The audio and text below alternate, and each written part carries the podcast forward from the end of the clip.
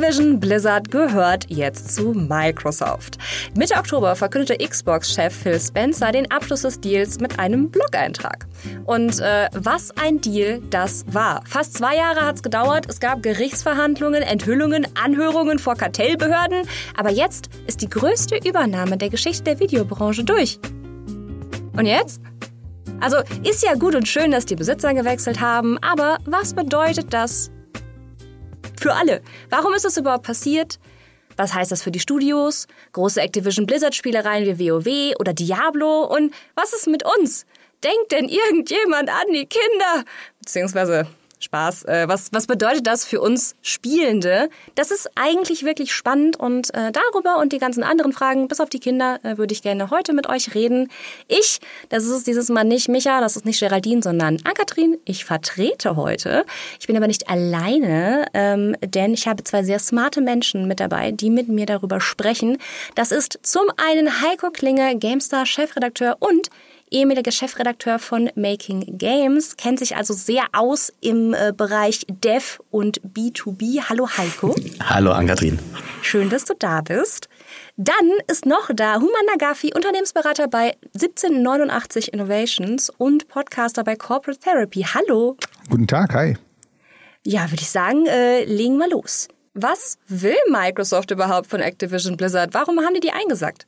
Also ich glaube, es ist erstmal spannend zu analysieren, wann ist das passiert. Das ist äh, zum Peak, würde ich mal sagen, der ganzen Unternehmenskäufe, wo die Gaming-Industrie gerade komplett heiß war, äh, eine Übernahme nach der anderen, alle Bewertungen sehr hoch. Und auch zu dem Zeitpunkt, wo ja Microsoft mit der Xbox rauskam und ich sag mal die letzte Phase nicht so gut gelaufen ist.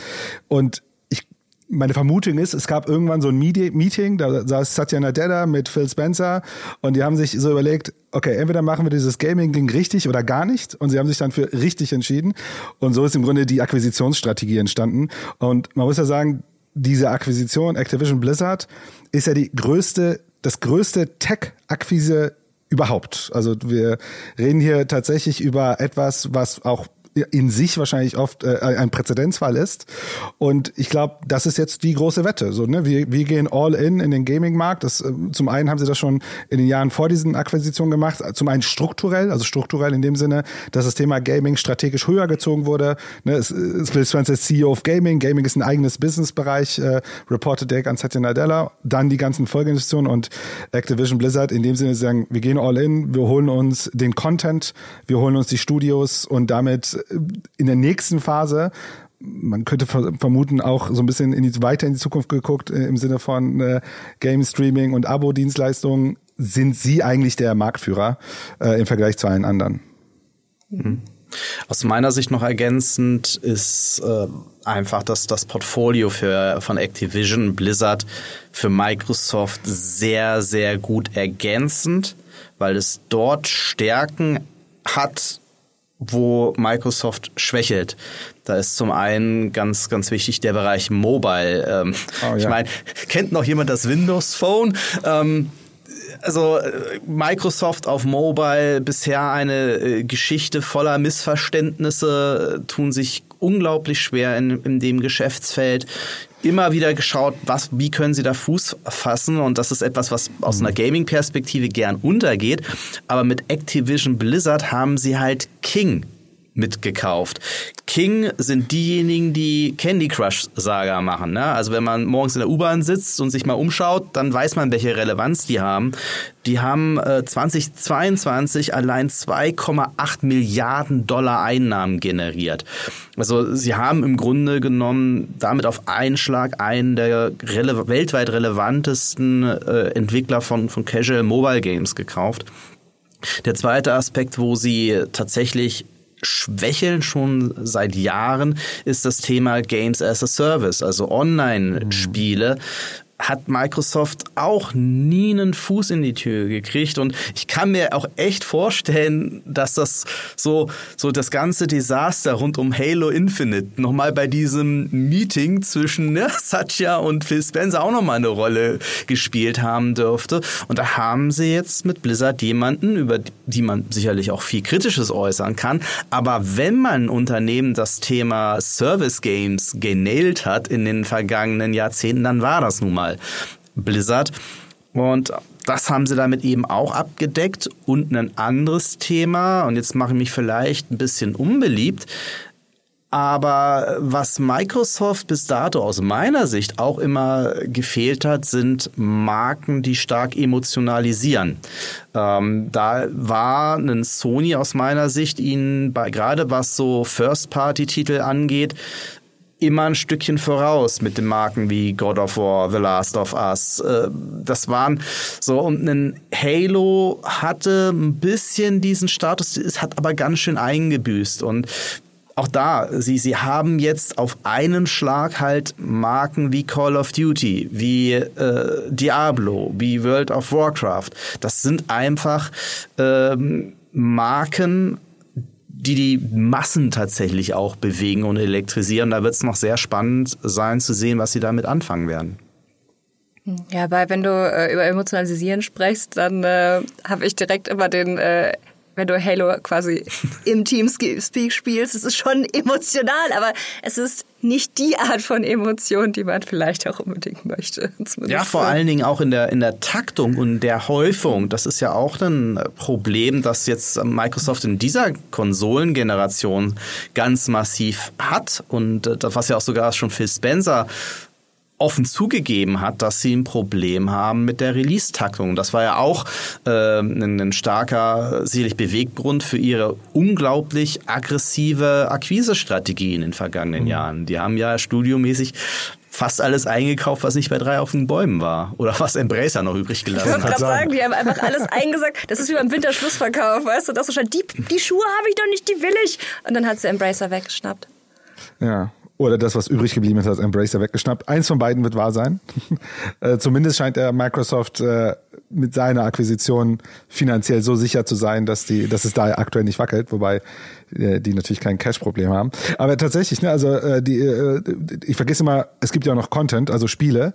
Das haben sie sich auch noch eingekauft. Und den Teil, und ich habe den Teil verge verge vergesse ich immer da ist natürlich auch so ein bisschen Backkatalog mit dabei. Ne? Also ich als alter Guitar Hero Experte warte jetzt natürlich auf das nächste Guitar Hero. Äh, ähm, das Einzige, was Sinn macht aus meiner Sicht für Microsoft. Ja, und, und auch das äh, sicherlich auch eine strategische Entscheidung gewesen, weil das Thema Backkatalog für eine Microsoft, zumindest in der aktuellen Situation, deutlich relevanter ist als für die Wettbewerber mhm. durch die äh, starke Abo-Strategie. Da ist natürlich ein starker Backkatalog. Äh, siehe auch, da kann man sich ein bisschen daran orientieren, was sie mit Bethesda gemacht haben. Das war mit das erste, was sie nach der Akquise gemacht haben, um sie quasi offiziell abzuschließen, war halt ne, den Bethesda-Katalog dem Game Pass äh, hinzuzufügen. Das haben die richtig zelebriert. Mhm. Und in diesem Fall frage ich mich, weil ähm, so wie das ja aussieht, ist es ja nicht so, dass jetzt mit dem Closing alles jetzt in den Game Pass kommt, sondern hier wird jetzt eine andere Strategie gefahren. Ich glaube, das hat wahrscheinlich viele Gründe. Hm, ich habe einen Grund, kann man argumentieren, ich stecke natürlich jetzt nicht hinter den Kulissen, dass ja dieser ganze regulatorische Aufwand schon dazu geführt hat, dass es so eine Art, ey, wir können erst über bestimmte Sachen, an bestimmte Sachen ran oder über bestimmte Sachen strukturieren, wenn der Deal abgeschlossen ist, weil sonst sieht es so aus, als hätten wir schon was gemacht oder nicht. Das könnte ich mir vorstellen, dass das ein äh, Ding war. Nichtsdestotrotz gehen sie jetzt natürlich deutlich vorsichtiger ran, zu schauen, ne, was kommt, äh, vor, äh, was kommt rein und was nicht. Ich glaube, zum einen kann man argumentieren, Call of Duty einfach da reinzuschmeißen, weiß ich nicht, ob das Sinn macht, weil das Ding alleine ist ja wahrscheinlich zehn Unternehmen, äh, äh, wie viel Umsatz und wie, welche Reichweite das hat. Das gleiche bei World of Warcraft, ne? auch da ist die Frage, packen wir das da rein und dann ist es Teil vom Game Pass und was passiert mit den ganzen Subscription, ne? da verlieren wir auch Geld. Also hier reden wir natürlich über neue Geschäftsmodelle die und neue Strukturen auch mit Call of Duty, wie sie überhaupt Spiele produzieren, die jetzt in dieses System reinkommen. Und, das ist eine Annahme von mir, dass sie mit dem bei Activision Blizzard hat ja einen deutlich größeren Backkatalog als das äh, Bethesda hatte. Ob man so ein bisschen das eher peu à peu machen will, um den, äh, um den Game Pass auch frisch zu halten. Also das gibt immer wieder neuen Content. So, wenn wir jetzt sofort alles reinpacken, haben wir einen Peak, aber hier können wir vielleicht so, äh, so stratifizieren, ne? über so äh, peu à peu immer wieder was reingeben, damit die Leute merken, oh, da gibt's wieder neuen, neuen Kram. Was sagst du dazu, Heiko? Ja, das wird mir sicher nicht passieren. Das können sie gar nicht bringen. Ne? Das war ja einer der Hauptpunkte bei den ganzen kartellrechtlichen Anhörungen. Ne? Also äh, Call of Duty war das Hauptthema von Sony, das anzufechten. Ähm, es wäre auch äh, betriebswirtschaftlich kompletter Quatsch, ja. Also wenn, wenn du halt einen, bei einem Spiel innerhalb von fünf Tagen halt 10 Millionen Stück durchverkaufen kannst für 70 Euro, das dann halt Day One in den Game Pass zu packen, brauchst du schon, da brauchst du schon Cojones, um das äh, zu tun. Ich meine, Starfield hatten sie auch Day One in den Game Pass. Aber es ist eine andere Kategorie, ne? Ist also nochmal eine andere Kategorie. Ja. Also das, das wird nicht passieren. Auf der anderen Seite haben sie zumindest ja auf der Service Game äh, Seite durchaus Mittel und Wege, das zu managen. Und da ist ja auch durchaus ähm, Elder Scrolls äh, Online ganz gutes Beispiel dafür, mhm. ähm, wo, wenn ich mich recht entsinne, das Grundspiel kostenlos im Game Pass enthalten ist, aber du Add-ons dann, zumindest die neuesten, äh, musst du dann halt kaufen. Also da gäbe es schon Mittel und Wege. Im Übrigen auch bei Call of Duty, ja, da kannst du ja theoretisch auch easy einen einzelnen Modus auskoppeln. Ich meine, was ja Call of Duty selbst beweist, indem du ja diesen Kampagnen Early Access hast.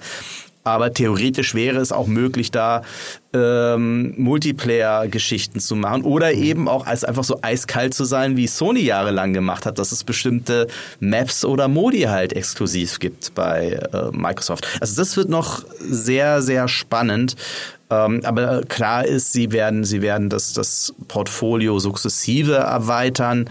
Ähm, glaube auch, dass sie erstmal in Richtung Backkatalog gehen werden mhm. und da versuchen werden, so ein paar ähm, ich glaube, es wird jetzt darum gehen, dass sie so ein bisschen die Herzen der Leute erobern mit dem, mit dem Deal. Und dann eben so ein paar alte Marken hervorgraben, die äh, in den Game Pass packen. Also das wäre so mein, meine Vermutung, was so als, als erstes Signal nach der Akquise passieren wird. Wobei Signale gab es ja schon, ne? Siehe, siehe äh, BlizzCon.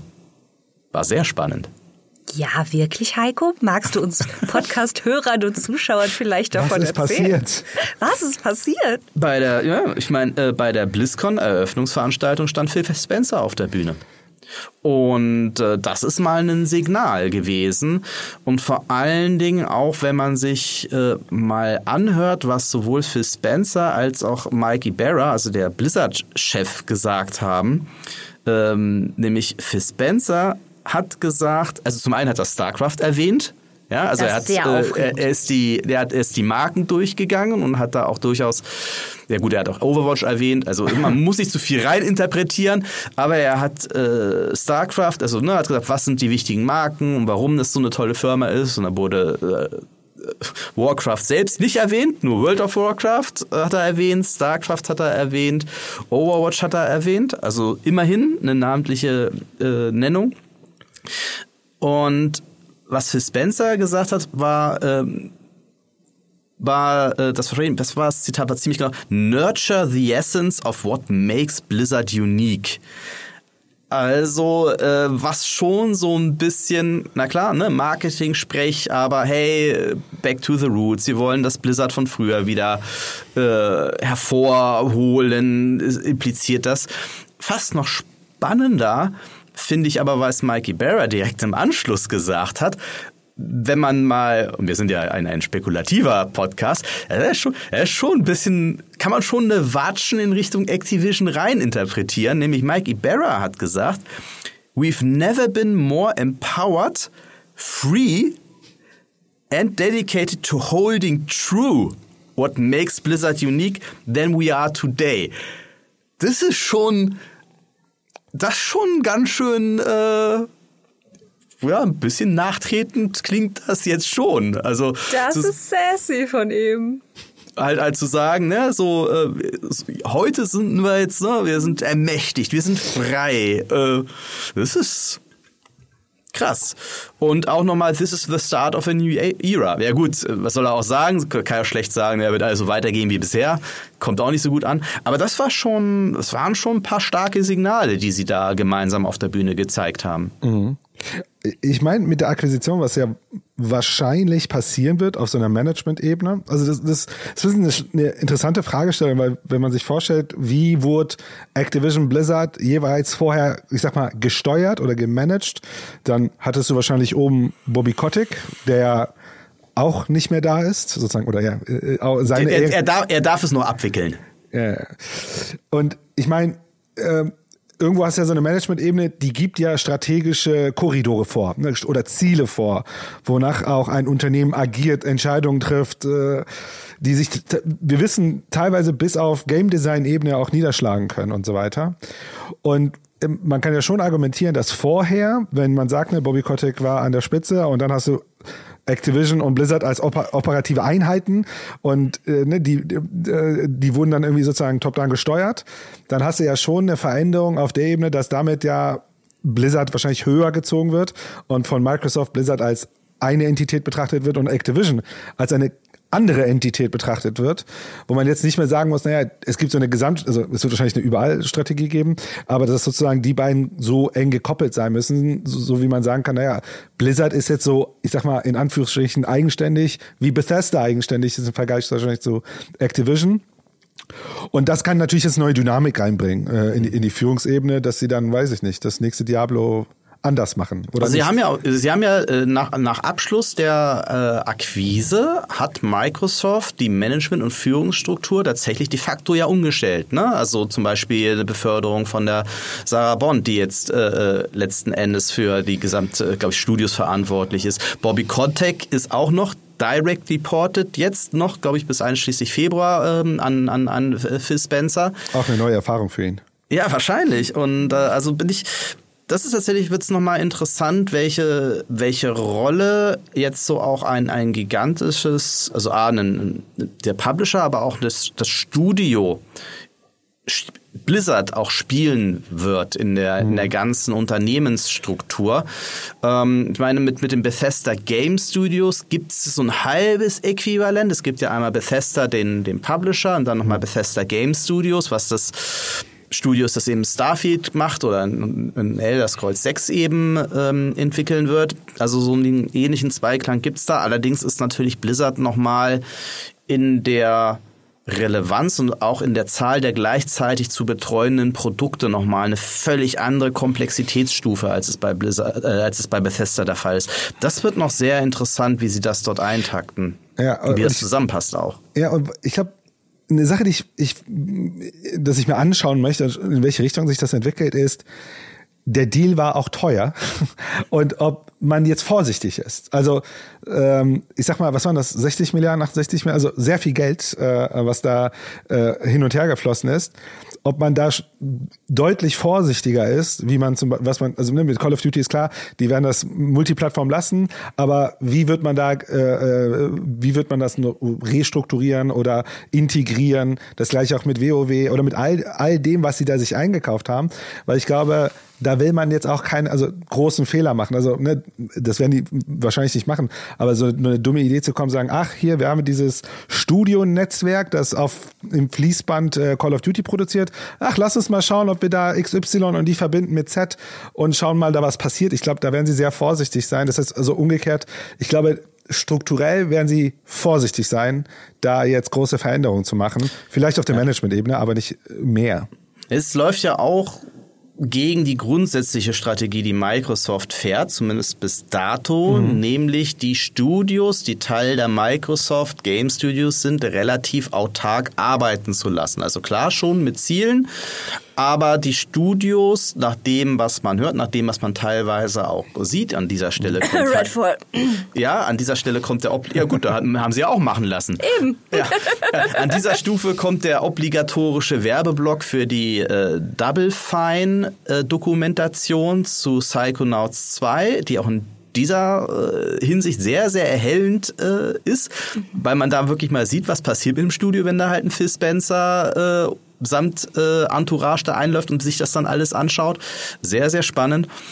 Aber da kam auch schon rüber, dass die grundsätzlich schon so arbeiten durften, wie sie arbeiten wollten. Und das ist ja auch so ein bisschen das, was, was Microsoft, und das nehme ich ihnen tatsächlich auch mhm. ab, und ich glaube, sie brauchen das auch, so eine Art House of Creators zu werden. Also mhm. eine große Studiofamilie zu ähm, bilden mit einem relativ konstanten Output an Content, den sie dann vor allen Dingen, und das ist wieder der Unterschied zu, zu Sony und zu, äh, zu Nintendo, auch plattformübergreifend dann ausspielen werden mhm. und ausspielen wollen. Das ist ja auch das, was nochmal Phil Spencer auch auf der BlizzCon betont hat wo er nochmal gesagt hat, uns ist es egal, wo ihr spielt, wie ihr spielt und was ihr spielt. Ja.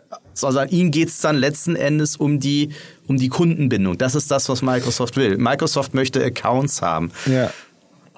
Play anywhere. Ja. Was ich mich frage, ist mal so ein ganz, ganz hypothetisches Beispiel. Du hast ein Team gekauft, die haben so eine Lizenz, das nennt sich Fallout, und du hast ein anderes Team gekauft, die haben mal gezeigt, die können was ganz Gutes mit Fallout machen, aber es sind zwei getrennte Gesellschaften. Und ich frage mich, äh, sowas wie, hm, macht es nicht Sinn, dass ihr ein Fallout New Vegas 2 macht? Ob, ob so, so, also wie, ich, ich will mir nur vorstellen, wie würden solche Prozesse stattfinden? Oder sagt man, ne, egal, vielleicht nicht.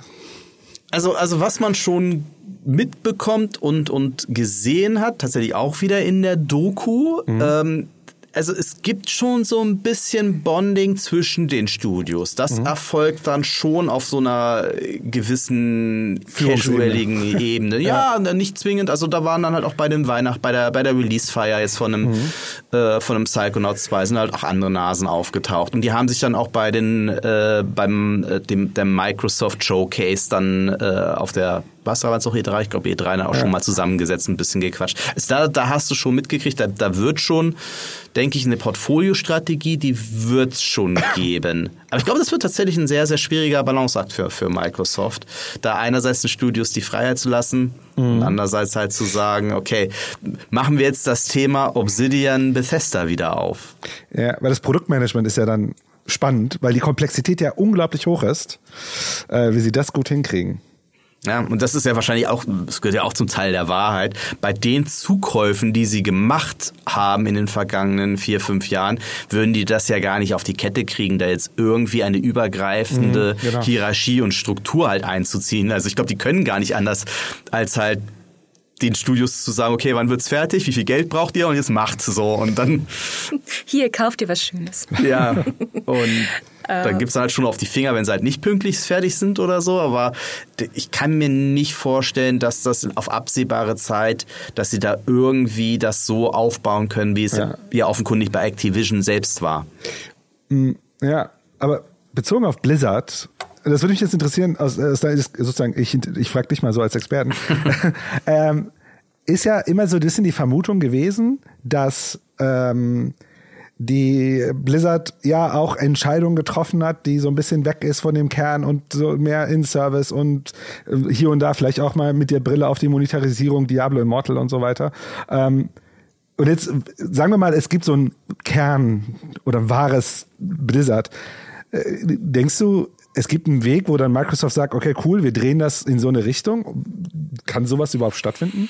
Kann Blizzard wieder Blizzard werden, sozusagen? Ich, ich, glaube, es wäre naiv zu glauben, dass das als alles nur, dass äh, die, die Kritikpunkte alles nur äh, äh, Activisions Verschulden mhm. war und äh, dass das ansonsten Blizzard alles ganz anders entschieden hätte. Also ich glaube schon, dass Activision bei grundsätzlicheren Entscheidungen eine Rolle gespielt hat, aber andere Fehlentwicklungen bei Blizzard, ne, da kamen ja auch ein paar Enthüllungen, unschöne Enthüllungen zutage. Die hatten jetzt per se auch nichts mit Bobby Kotick zu tun erstmal, sondern Bobby Kotick hat es nicht verhindert, ja, aber die Probleme waren auch bei Blizzard intern. Also so äh, ist das schon. Ich glaube schon auf der anderen Seite, dass auch ein Stück weit äh, die, die Hoffnung groß ist. Das siehst man so aus ein paar Tweets auch raus bei Blizzard dass sie schon Hoffnung haben, wieder kreativer sein zu dürfen, wieder ein bisschen mehr Ex äh, Freiheiten bekommen, Dinge zu tun. Hm.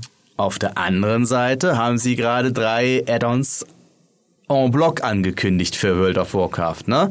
Auch das durchaus starkes Nix. Ah, ich bin mir nicht sicher, ob das unter Activision so passiert wäre. Und das ist ja auch wieder ambivalent, ne? weil Sie haben ja auch gesagt, hey, die nächsten, wir machen die nächsten 20 Jahre World of Warcraft für euch klar. Ne? Also das ist, das, das steckt da drin. Und zur Wahrheit gehört halt auch, dass halt Diablo Immortal weit über 20, Millionen Downloads hat und über 500 Millionen Euro ähm, Umsatz schon jetzt äh, äh, generiert hat. Ne? Also das wird jetzt Microsoft äh, auch nicht sagen naja, komm, ach, die 500 Millionen, äh, ich glaube Dollar waren es, 500 Millionen Dollar, die brauchen wir nicht. Geht mal zurück zu euren Wurzeln. Äh, das, das wird halt auch nicht passieren. Mhm. Ich glaube, es wird ein bisschen, also ich glaube, der Trick wird sein, dass sie ein bisschen in der Mitte sind. Also das ist so ein bisschen meine, meine geheime Hoffnung, dass halt Microsoft ähm, halt Blizzard sagen will, alles klar, ihr, wir, wir, wir machen halt World of Warcraft weiter. Diablo Immortal war ja auch zu nicht unwesentlichen Teilen ein externes Projekt. Und wir schaffen jetzt, sag mal, was ist denn mit diesem Survival-Dingens, das ihr, an dem ihr da schon seit Jahren rumdoktert? Jetzt, ne, jetzt macht mal, zeigt mal, was ist denn da? Geht's jetzt mal weiter? Hm. Oder können wir wieder, können wir auch wieder durchaus aus, aus marktwirtschaftlichem Interesse Sag mal, wie war denn das eigentlich bei Hearthstone damals? Das war doch auch so eine kleine Experimentiergruppe am Anfang und die dann mal so ein bisschen frei drehen durfte. Das war ja ganz okay im Endeffekt. Können wir sowas wieder schaffen? Können wir so eine Atmosphäre schaffen und dann Blizzard mal machen lässt? Also das ist eher so meine Hypothese, was das jetzt heißt, so, hey, wir wollen diese Essenz von Blizzard wieder hervorheben. Mhm. Vielleicht ein bisschen mehr Raum zum Experimentieren geben und auch wieder neue Konzepte entwickeln zu lassen. Habt ihr Wünsche? Also ich meine, ich habe eben schon Guitar Hero gehört, aber ja. äh, gibt, es, äh, gibt es noch Wünsche, die ihr habt, wo ihr sagt, das bitte gerne, wenn ihr jetzt äh, kurz Phil Spencer ins Ohr flüstern könnt, weil ich bin mir sicher, auch der hört unseren Podcast. Natürlich tut er das. Hunger. Grüße an Phil. Das, ich, mein Problem ist gerade im Kopf, was davon ist von Activision, weil die machen ja nichts mehr so richtig außer Call of Duty. Äh, aber äh, ich glaube, also es ist so, keine Ahnung, so, es gab mal so eine Phase, da haben sie ja voll viele Spiele rausgehauen, die ganz spannend waren. Das eine hieß Infamous, war, glaube ich, ganz spannend, oder Prototype und so weiter. Guitar Hero natürlich, auf jeden Fall. Es würde durch die Decke gehen, davon bin ich sowas von überzeugt. Ich glaube, es gibt wirklich viele spannende IPs, ähm, wo, und in, in, in meiner Logik ist irgendwie, irgendwann hat, hat dieses Call of Duty-Ding zugeschlagen und es ist so eine krasse Struktur geworden, weil sie gemerkt haben, jeden Euro, den wir auf äh, äh, Call of Duty investieren, ist immer besser investiert als in alles andere. Und deswegen alle IPs liegen geblieben. Und deswegen äh, äh, ist ja wirklich so die Hoffnung, ne, dass man zumindest sagt, ey, wir machen diesen Schatz auf, haben hier diese IPs, haben vielleicht noch ein paar Studios und äh, ey, äh, Prototype, äh, Prototype 3 wäre nice. Ich hoffe, das war von Activision. Ich glaube, ja, wisst ihr, das ist auch also unsicher. Infamous ist auf jeden Fall äh, äh, davon. Also bei, äh, ich bin, bin äh, also mein unrealistischste Wunsch, ich fand das äh, Remaster von äh, oder Remake von Tony Hawk's Pro Skater 1 und oh, 2 ja. total super und war ja, dann ja, komplett unglücklich, dass das Team zerschlagen wurde, um halt äh, dann Diablo 2 Resurrected fertig zu machen. Weil eigentlich muss noch das Rema äh, Remake von Tony Hawk's Pro Skater 3 plus 4 kommen. So, das gehört sich so. Du kannst nicht mit 1 und 2 anfangen und dann 3 und 4 weglassen fast realistischer und jetzt lehne ich mich ganz weit aus dem Fenster, aber auch da, ne, Wunschvater, Gedanke und so, ist tatsächlich ein Comeback der Echtzeitstrategie von äh, Blizzard. Also ich bin ein riesen Warcraft-Fan, ein riesen Starcraft-Fan. Ähm, das mag zunächst einmal absurd klingen, wenn man sich jetzt aber mal die Microsoft-Strategie in den vergangenen Jahren anschaut, dann haben sie eine sehr starke PC- und Strategie-Initiative ausgerufen. Äh, sie haben mit äh, den Flight Simulator zurückgebracht. Sie haben Age of Empires ähm, auf diverse Arten revitalisiert, einschließlich eines komplett neuen vierten Teils. Ähm, sie bringen jetzt mit, äh, sie haben die Leute von Civilization quasi abgeworben, die jetzt ein eigenes Civ-like machen. Also da tut sich was und ich glaube schon, ne, durch durch die auch äh, der PC ist auch einfach für Microsoft wichtiger als äh, es für Activision war, wo immer klar war, mhm. da sind die Elite-Plattformen anders und äh, Microsoft hat ein großes Interesse daran, eben wieder ne, Abos, Accounts und das ja plattformübergreifend zu machen.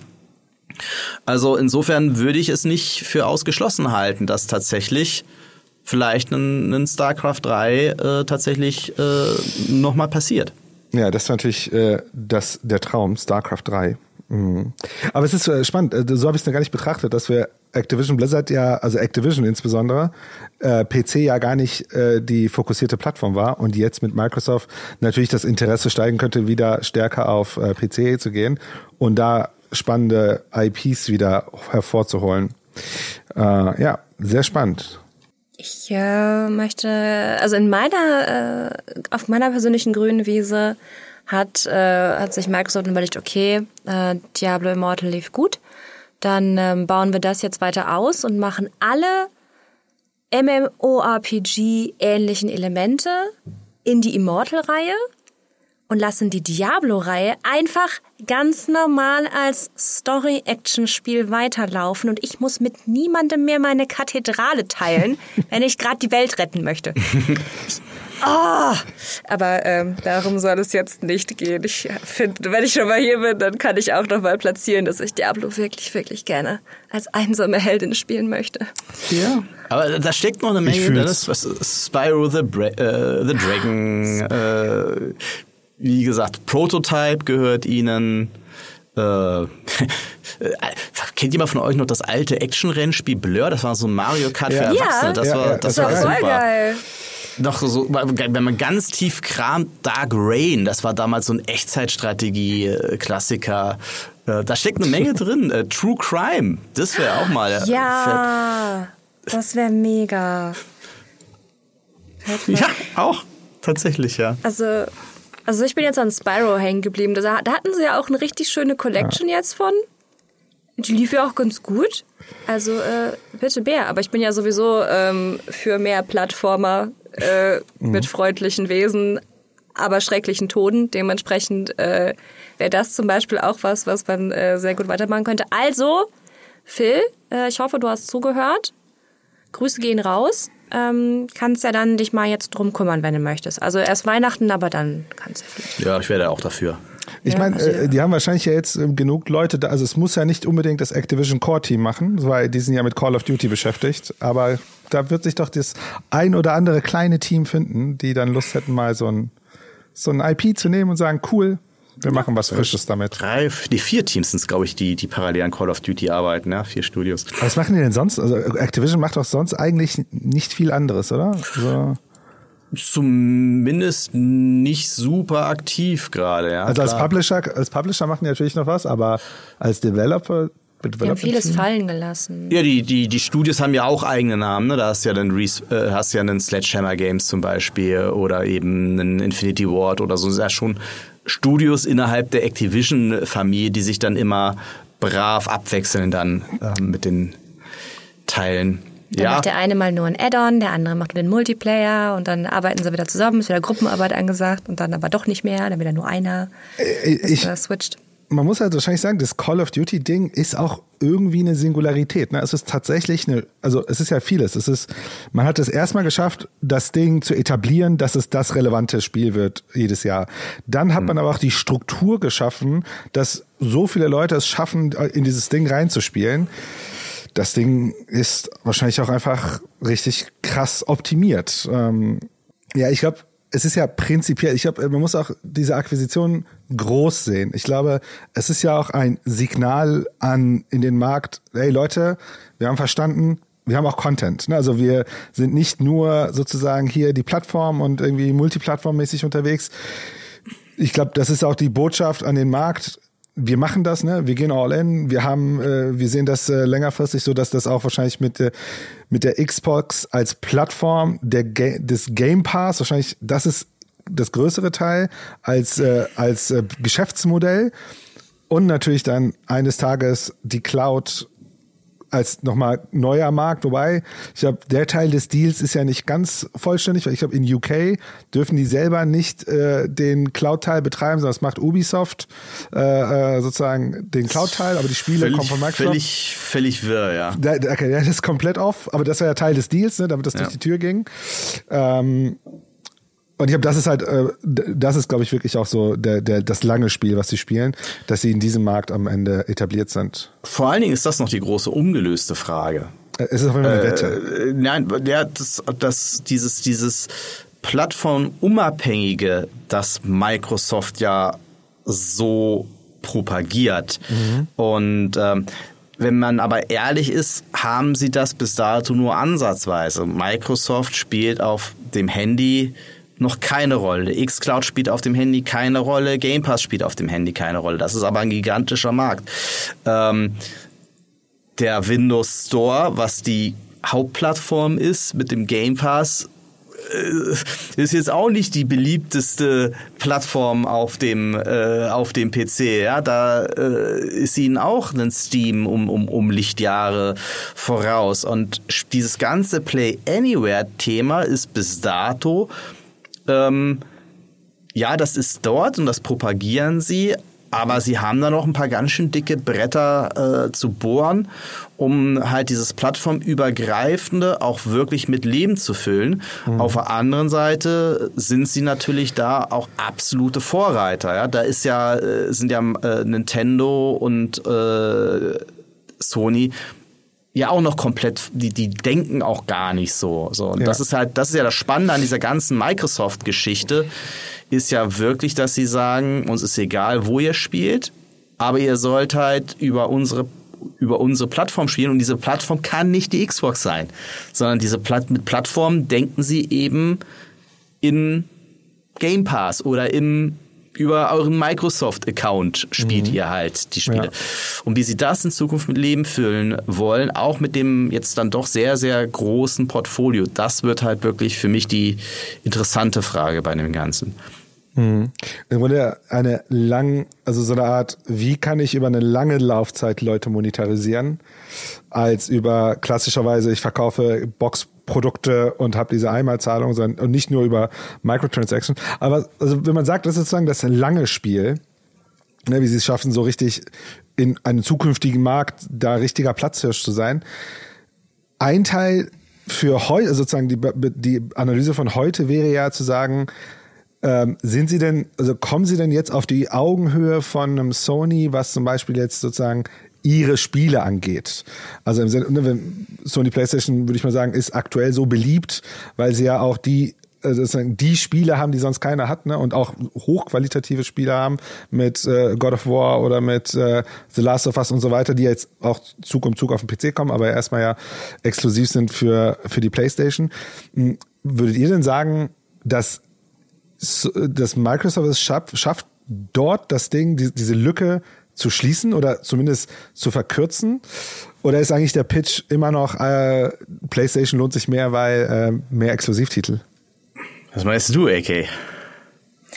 Ich würde sagen, das sind weiterhin bei beiden unterschiedliche Strategien. Also hm. ich bin ich bin der Meinung, dass ähm, ja, es gibt halt diese krassen Blockbuster, die Sony hat, die gepolished sind bis zum geht nicht mehr, die sich auf eine Plattform konzentrieren ähm, und deswegen halt auch zum Beispiel alles aus dem Controller rausholen und die mhm. optimal mit der mit der Architektur von der Konsole klarkommen und die sehen geil aus und Bam und es kommt auch raus und ist nicht kaputt. Das ist schon mal richtig aufregend. Aber dann ähm, hast du dort auf der anderen Seite ähm, Xbox, die mittlerweile einfach, wenn ich mir jetzt einen Game Pass kaufe und ich bin, also ich denke immer dran, ich werde jetzt den gleichen Satz sagen, den ich zu Heiko schon, ich glaube, vor sechs Jahren gesagt habe, als wir äh, eine Diskussion hatten auf GameStar.de. Äh, da ging es nämlich Konsolenexklusivität versus plattformübergreifendes Spielen. Wenn ich eine Familie habe oder wenn ich studiere oder wenn ich eine Ausbildung mache und gerade einfach nicht so viel Kohle habe, ist der Game Pass einfach so ein guter Deal. Ich kriege so viele Spiele, die ich sonst nicht kriegen kann, für ein Angebot. Ich kann überall reinspielen, ich kann alles ausprobieren, während die ultra geilen Titel zu Recht Vollpreistitel sind. Und klar, da kauft man sich dann einen und dann hat man da mehrere Monate was von. Aber das ist halt jetzt auch wieder diese Typfrage. Ne? Bin mhm. ich jemand, der halt viel ausprobieren möchte? Will ich runterladen, runterladen, runterladen und mal gucken und dann spiele ich von 20 runtergeladenen Spielen vielleicht eins und dann aber nochmal das andere und dann da und dann und da. Dann Game Pass, nice. Aber an, völlig andere Strategie auf der Playstation. Liebevoll gemachte Detail, also die anderen sind auch liebevoll gemacht, mhm. ne, versteht mich nicht falsch, aber ähm, schon der, der Fokus halt darauf, ähm, wir wissen genau, was wir mit unserer Architektur machen, wir wissen, was in unserer Konsole steckt und da holen wir jetzt das Allerbeste raus, was geht. Und ähm, da braucht man dann aber auch einfach gar nicht so viele neue Spiele, weil man halt länger mit dem einen beschäftigt ist. Ich glaube, das sind weiterhin zwei sehr unterschiedliche Strategien, die sich aber auch gut tun, dass es sie beide gleichzeitig gibt. Mhm. so ganz check ich es auch bei Microsoft noch nicht, ehrlich gesagt was jetzt, weil was ja auch äh, die, die, die Strategie, wir, wir sagen zwar, ne, klar, Game Pass, Accounts, das ist das, was sie interessiert. Aber zum einen mussten sie ja durch die ganzen kartellrechtlichen Bedenken viele Garantien abgeben, ne, was zum Beispiel Call of Duty auf anderen Plattformen eben angeht. Zum anderen ist es ja aber schon so, dass das Microsoft schon jetzt ja macht. Und das ist noch das Spannende, finde ich, weil sie sind ja mit Minecraft, ist ja einer der, der absoluten Topseller zum Beispiel auf der Nintendo Switch.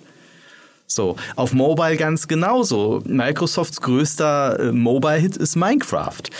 Ähm, wie, wie das da so rein und zusammenpasst. Also vielleicht ist das auch so ein bisschen äh, ein Flickenteppich, ein strategischer. Fairerweise muss man ja auch sagen, dass äh, Sony durchaus ja auch im Abo-Bereich experimentiert und Dinge ausprobiert und versucht, einen eigenen Weg zu finden, mit bis jetzt nicht dem allergrößten Erfolg. Und auch im Cloud-Gaming ja Zukäufe getätigt hat und dann geschaut haben, wie kriegen wir das ganze äh, PlayStation Now irgendwie rein. Auch das bisher mit überschaubarem Erfolg. Da sind sie bei, bei, äh, bei Microsoft sicherlich hinten an, mhm. was sie bis dato aber noch äh, sehr, sehr gut kompensieren können durch einfach ein sehr, sehr exzellentes Produktportfolio und aber auch eine, eine, eine Plattform, mhm. ähm, die gut funktioniert und auch tatsächlich Studios, und da sind sie Stand jetzt, ja, auch einem äh, Microsoft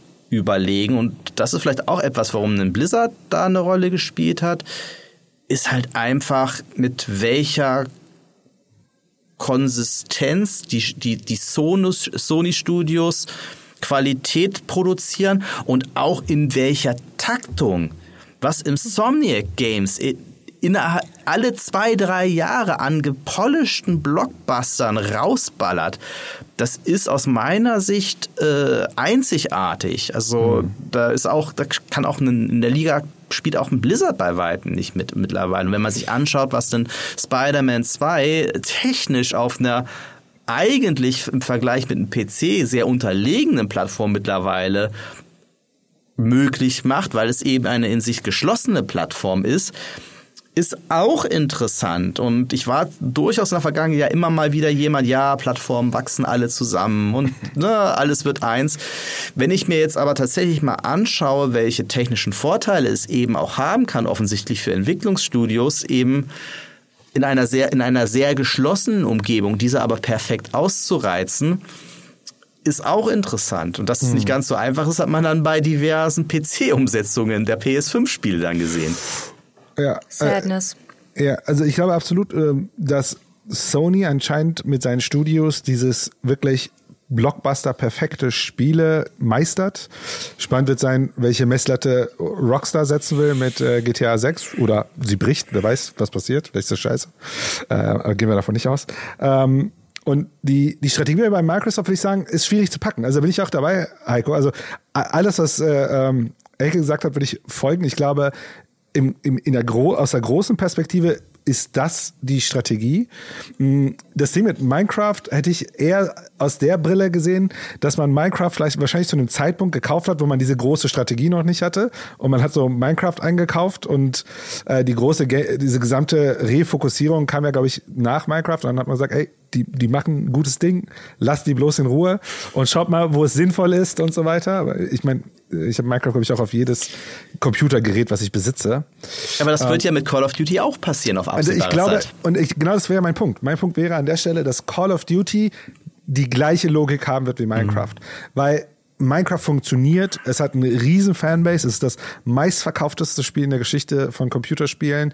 Es wird regelmäßig geupdatet. Ne, es ist ja, es ist ja selbst eigentlich ein Service-Game, auch wenn es da jetzt keine krasse Monetarisierung Vielleicht gibt. Vielleicht sogar schon Metaverse, ne? Also in mancherlei Hinsicht. Ja wenn man es böse nennen will, Metaverse.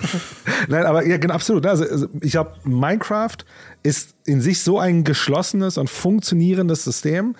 Das lässt man, ne? auch die ist ja sehr eng mit der Community gekoppelt und so weiter. Und identisch ist, ist Call of Duty. Ich glaube, mhm. bei Call of Duty ist so, okay, wir haben dieses Gelddruckding so, wer weiß, wie lange das hält. Also mein Argument wäre ja, auch Call of Duty wird irgendwann mal nicht mehr gut verkaufen, aber wer weiß, vielleicht spielen wir auch in 200 Jahren Call of Duty. Ähm, aber das anzufassen, wäre, glaube ich, da, da wird, werden die vorsichtig sein. Und dann ist natürlich der, das, was spannend ist, ist Blizzard. Und was da passiert und die alten IPs. Aber im, als Herzstück ist, glaube ich, Blizzard wahrscheinlich noch das Größte und Spannendste, was da rauskommt. Ob die auch sozusagen, ne, du sagst ja, die sind noch nicht auf diesem AAA-Niveau von den Sony PlayStation Studios. Vielleicht ist das sozusagen auch eine Aspiration oder sowas. Ja, auf der anderen Seite sind sie natürlich im, im Online-Rollenspielbereich, ne? Ähm, way, way, way above äh, alles. alles, ne? Also das ist ja auch interessant. Und auch da wäre ja äh, Microsoft total bescheuert, das anzufassen oder das, daran was zu ändern. Also bei WoW bestimmt. Ja, ja auf jeden Fall. Ja, nun, dann äh, würde ich doch mal eure äh, Aufmerksamkeit auf äh, den Rest der Party richten, sozusagen. Wenn die beiden sich jetzt zusammengetan haben, die haben jetzt eine Clique geformt. Was macht der Rest? Wir haben eben schon kurz über, äh, über Sony gesprochen, wie die beiden sich halt unterscheiden, beziehungsweise PlayStation. Aber ähm, was sagt ihr denn, welche Veränderungen dürfen wir erwarten im Gaming-Markt allgemein? Mm, also ich glaube, äh, wir haben ja gerade darüber gesprochen, dass es ja wahrscheinlich einen Markt geben wird, sowohl für eine Strategie, wie Sony es macht, so hochpolierte, so äh, äh, Spiele abzuliefern und so weiter. Und gleichzeitig wahrscheinlich einen Markt geben wird für das, was äh, Microsoft macht mit den Game Pass, mehrere, mehrere Zielgruppen fokussieren, eher auf eine, eine wie halte ich Leute lange in meinem Ökosystem oder in meinen, in meinen, äh, in meinen Accounts und so weiter ich glaube, wahrscheinlich wird es so sein, ne, dass es für beide äh, äh, einen Markt gibt. Die spannende Frage ist ja, was ist der größere Markt? Weil das dominiert ja wiederum den gesamten Spielemarkt. Das gibt ja dann auch so ein bisschen den Kurs vor. Und ich, ich meine, intuitiv würde ich sagen, dass die Strategie, dass die, die Microsoft fährt, eher die Strategie ist, in diesem Markt der relevante Plattform und wahrscheinlich auch erstmal Content Provider zu sein. Das heißt, diese Form von Aggregation und auch strategische Positionierung plus liquider Ausstattung, also ein langem Atmen im Zweifel auch zu haben, das ist wahrscheinlich jetzt relativ einzigartig, ähm, so dass, glaube ich, die Richtung, die Microsoft jetzt gehen wird, wahrscheinlich sehr ton, tongebend wird für die Industrie. Ähm, aber ich glaube, wohin sie gehen, hängt halt von ganz vielen Variablen an. Ne? Also wird das funktionieren mit den Abos, dass es weiter wächst? Wird das funktionieren mit dem Cloud Gaming? Wird das funktionieren mit den Plattformen? Wenn ganz viele dieser Dinger bejaht sind, glaube ich, hat das schon eine ziemlich signifikante Auswirkung auf die gesamte Industrie. Genau. Ich würde sogar noch einen Schritt weiter äh, oh gehen. Ich glaube, hier steht das tatsächlich so ein bisschen eine, eine fast schon kulturphilosophische Frage, vor der wir mhm. jetzt stehen. Denn äh, Microsofts Wette ist, dass im Gaming exakt das Gleiche passiert, was schon im Bereich Musik und Film passiert ist. Nämlich diese Aufsplittung eines Markts weg vom Stationären hin zum, zur, zum Großen. Ne? Wir haben bei äh, das Thema Streaming hat die Musikindustrie komplett auf links gedreht. Ähm, und nicht nur eben wie die wie eine gesamte Branche monetär funktioniert, sondern auch tatsächlich die die Kunstform als solche beeinflusst, wenn du plötzlich ne sagst, nen, nen, nen, jeder jeder, weil früher hast du dir eine CD gekauft, das war ein Commitment oder eine Schallplatte, mhm. ja. Inzwischen ist der nächste Song nur noch einen Mausklick entfernt, wenn du einen Spotify oder Prime oder was auch immer Abo hast. So, das hat sich auf die Komposition ausgewirkt, zumindest von Populärmusik, ja. Die muss inzwischen schneller auf den Punkt kommen. Ähm, ähnliches bei bei Filmen und bei bei Serien, wie da produziert wird, auch mit, ne, wie schnell eine Serie abgesägt wird, wenn der, wenn halt die Daten plötzlich hergeben, okay, sie connected nicht mehr. Ähm, auf der anderen Seite gab es sicherlich auch einen Innovationsschub bei, bei Serien, dadurch, dass plötzlich äh, Netflix oder Amazon eben auch gesehen haben, alles klar, ja, die Leute kommen für die Großen, äh, kommen halt für ein Stranger Things, aber wir müssen sie ja auch mit Content halten. Da brauchen, müssen wir uns breiter aufstellen. Und das ist super spannend, äh, weil ich, ich bin mir noch nicht zu 100 Prozent sicher. Ich glaube schon, dass das Thema, äh, also Abo-Service, das wird bleiben, das wird nicht wieder weggehen. Ich bin mir aber nicht sicher, ob man wirklich eins zu eins diese Schablone äh, drüber setzen kann. Da wird, glaube ich, auch das Thema, wie schnell kommt wirklich die Cloud? Alle reden seit fünf, sechs Jahren davon. So wirklich aus dem Quark ist sie noch nicht gekommen, wenn wir ehrlich sind. Weil das ist für mich der entscheidende Punkt. Wir sind halt noch lange nicht in diesem Convenience-Bereich bei Spielen, den wir halt bei Musik und Filmen halt haben. Ja, wo wirklich die, die das nächste Entertainment-Ding ja äh, immer nur ein Klick entfernt ist. Das ist bei Spielen noch nicht der Fall. Klar gibt's das schon im Game Pass, dass du auch aus der Cloud das mal ausprobieren kannst. Es ist aber bei weitem noch nicht die gleiche Qualität. Ja. Und das ist für mich so ein bisschen so eine zentrale Frage. Bei ja. Sony äh, ist da wesentlich defensiver unterwegs und äh, äh, Nintendo äh, schwimmt eh in seinem eigenen lila Laune-Land. Ja, ja, und ich, ich würde da zwei Dinge äh, sozusagen hinzufügen oder sozusagen erweitern von dem, was du sagst. Vielleicht auch da ein bisschen kulturpessimistisch, weil äh, nicht nur, dass wir, dass wir noch nicht wissen, ob das funktioniert, diese Schablone. Man muss ja auch sagen, bei Spotify insbesondere ist diese Schablone extrem unprofitabel. Also ich glaube, Spotify hat noch kein Mal in seiner Firmengeschichte ein positives EBIT, also so ein hm. Ergebnis vor Steuern gehabt. Also, also, ist immer noch eine Wette, könnte man sagen, bei Spotify. Und das zweite ist, und das ist, glaube ich, super wichtig, im, die Produktionsstrukturen von Gaming sind komplett anders. Ne? Also da ist, also wenn mal teurer. Genau, wenn, wenn ein Album nicht funktioniert oder whatever, egal, also vielleicht ein bisschen Gehst egal. halt auf Tour. ja, whatever, aber wenn, äh, wenn ein Spiel nicht funktioniert, also da wackelt ja sehr viel. Also ich glaube, das Risiko ist immer noch hoch. Es gibt Möglichkeitsräume. Ob diese Geschäftsmodelle triggern, also funktionieren werden, das ist die große Frage. Ne? Also ich glaube, so wir haben noch gar keine Evidenz äh, äh dafür, ob es wirklich funktionieren wird. Aber es ist, glaube ich, die Strategie, die man jetzt geht im Sinne mhm. von, naja, kann klappen. Äh, ich glaube, die haben auch ihre Businesspläne und PowerPoint-Präsentationen mit so Pie-Charts und so. Äh, da werden bestimmt große Zahlen sein. Aber äh, es ist unsicher. Aber es ist, glaube ich, schon schon ein Weg, den sie mhm. gehen, der schon äh, äh, instruktiv sein wird für die, die Industrie. Das glaube ich auch tatsächlich. Und äh, um vielleicht noch was Positives dazu zu sagen, ich, ich, ich, ich das, das kann auch positive Auswirkungen haben. Es kann, äh, weil auch es durchaus ja sein kann, und dafür gibt es ja schon äh, durchaus Belege, dass dieser, dieser Zwang, ein breites Portfolio eben anbieten zu müssen und auch zu haben und vielleicht eben auch äh, mal bestimmte Trends zu hinterfragen, worüber, worunter jetzt ja auch viele Publisher äh, äh, gelitten haben und was ja der, aus meiner Sicht der Fehler war in den letzten drei Jahren, war ja, die wollten halt alle im, im, im Spiel der Großen mitspielen. Ja, turns out, da ist nicht so viel Platz. So, ne? Ja. Und ähm, was einer der, der so, so Hoffnungsträger für mich so ist, wo ich da gesehen habe, okay, das fand ich spannend. Das ist vielleicht ein komisches Beispiel, aber das ist das Spiel Pentiment. Mhm. Ähm, um mal den Bogen zu New Vegas 2 äh, äh, zu spannen, weil das ist tatsächlich vom Creative Director von Fallout New Vegas. Und das war aber ein Spiel, von dem auch dessen Schöpfer gesagt hat, ohne den Game Pass hätte es das nie gegeben. So, das war ein kleineres, fokussiertes Spiel. Hey, hast du in zehn Stunden durch. Ähm, ist ein kleines, fokussiertes Team gewesen.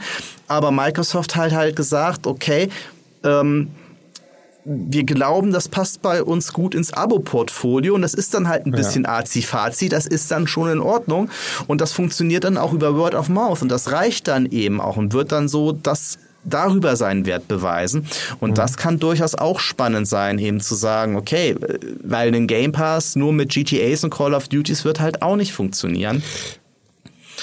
Und eben dann auch, was auch noch der Punkt ist, der spannend sein wird, ist diese, äh, das, der, der, der Service- und Monetarisierungsaspekt wo sie ja auch schon ein paar Belege gehabt haben, wo es gut funktioniert. Forza Motorsport sicherlich oder Forza Horizon als als prominentestes Beispiel, wo es ihnen ja wirklich konstant gelingt, äh, einen Forza Horizon in den meistgespielten Titeln des Game Passes während des gesamten Zyklus zu halten, bis der Nachfolger kommt. Hm.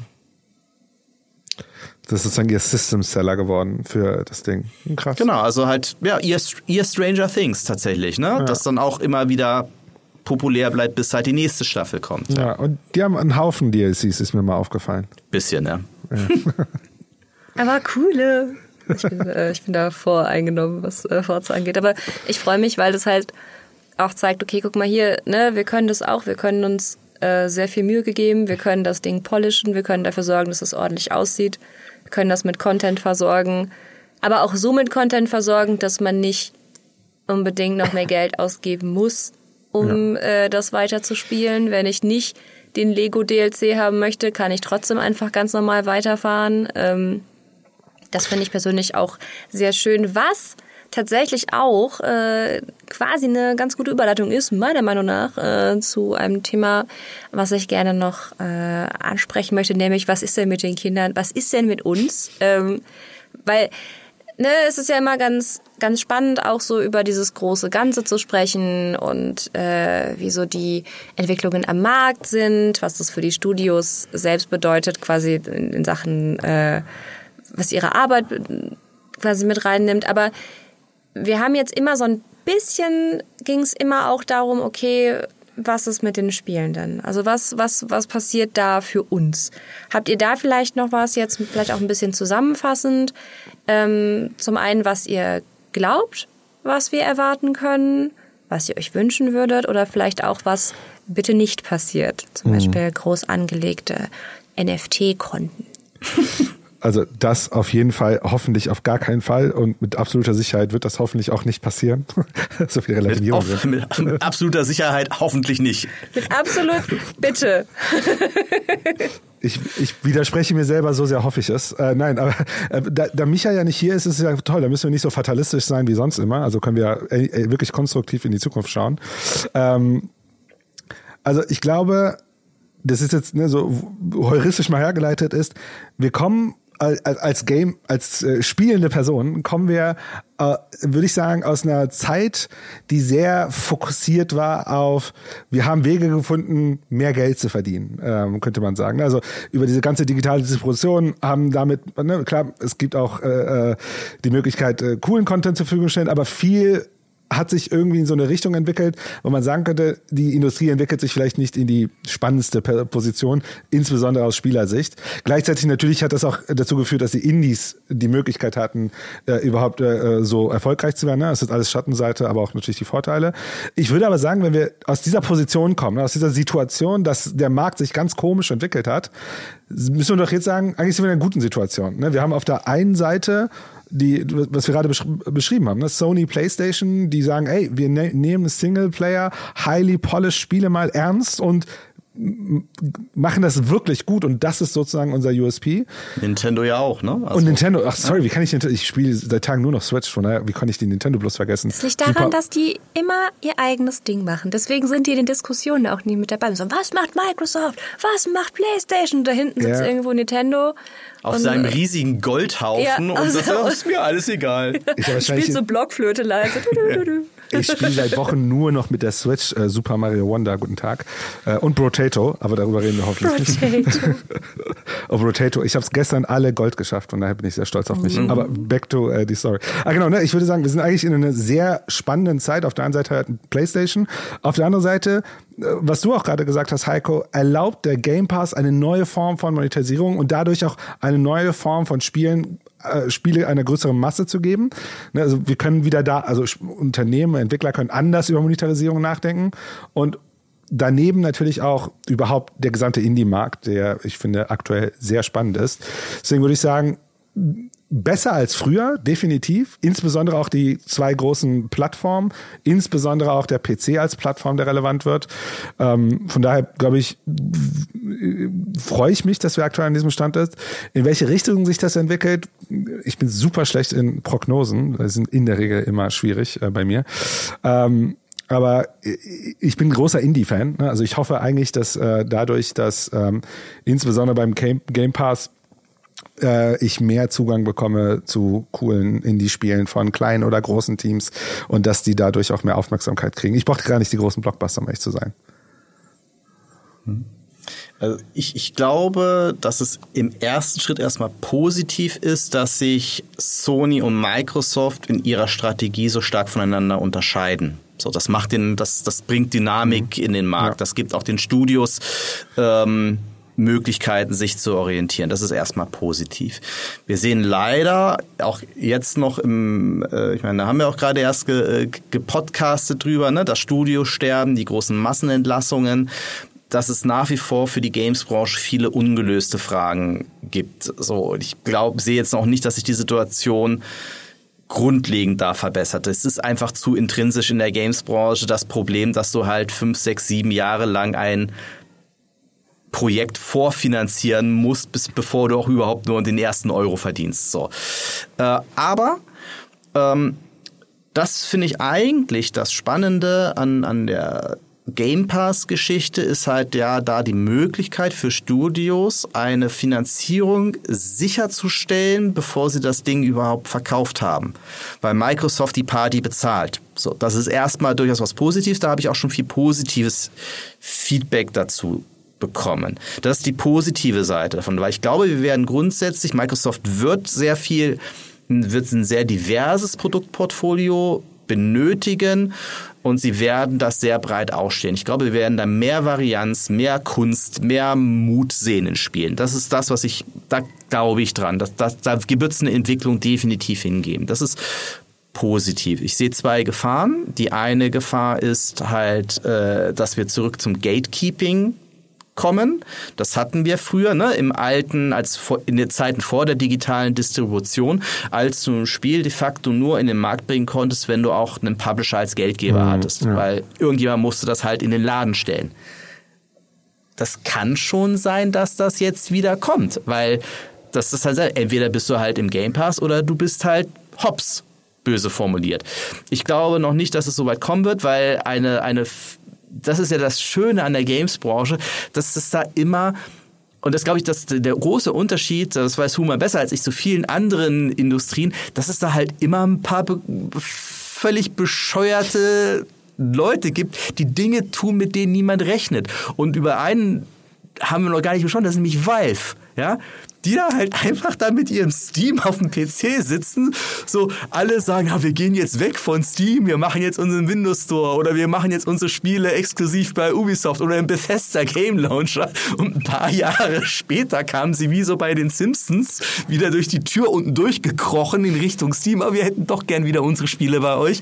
So, die ja auch wieder komplett Dinge machen, die, die, die so nicht kalkulierbar sind, weil denen einfach auch gerade alles egal ist. Ja, ähm, so das ist das eine und das, was ich auch nicht hoffe, weil es einfach ein Trend ist, den ich ganz furchtbar fand in den vergangenen Monaten. Und da bin ich nochmal gespannt. Da kennen wir ja auch noch nicht die ganz konkreten Zahlen, obwohl Phil Spencer hat schon mal durchblicken lassen, dass er mit den Umsatzzahlen des Game Pass noch nicht zufrieden ist. Mhm. So. Und ich hoffe und bete, dass er nicht die gleiche Schlussfolgerung zieht wie viele andere äh, Abo-Dienstleister in den vergangenen Monaten, die alle ihre Preise erhöht haben. Hat der Game Pass auch, aber noch verhältnismäßig äh, human, ja. Und wenn ich jetzt überlege, es ist nicht allzu lange her, zwei Jahre, drei Jahre, da habe ich ein The Zone-Abo für einen Zehner im Monat gehabt, ja. Und ich glaube, mittlerweile ist der Minimumpreis bei 40 Euro, also eine Vervierfachung, so.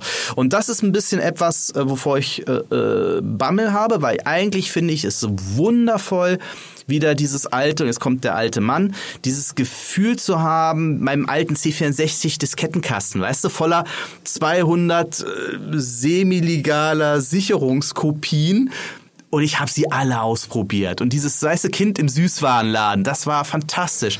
Und das finde ich toll, dass dieses Gefühl zurückgekommen ist und dass es vor allen Dingen auch einer sehr, sehr, einem sehr, sehr breiten Publikum zugänglich gemacht mhm. werden soll. Und dann eben vielleicht auch über die Cloud, über Mobile. Ja, einfach dieses Play Anywhere Konzept finde ich einfach von der Herangehensweise, Spiele und die Faszination von Spielen möglichst vielen Menschen zugänglich zu machen unabhängig von Plattform, finde ich erstmal einen sehr, sehr coolen Ansatz.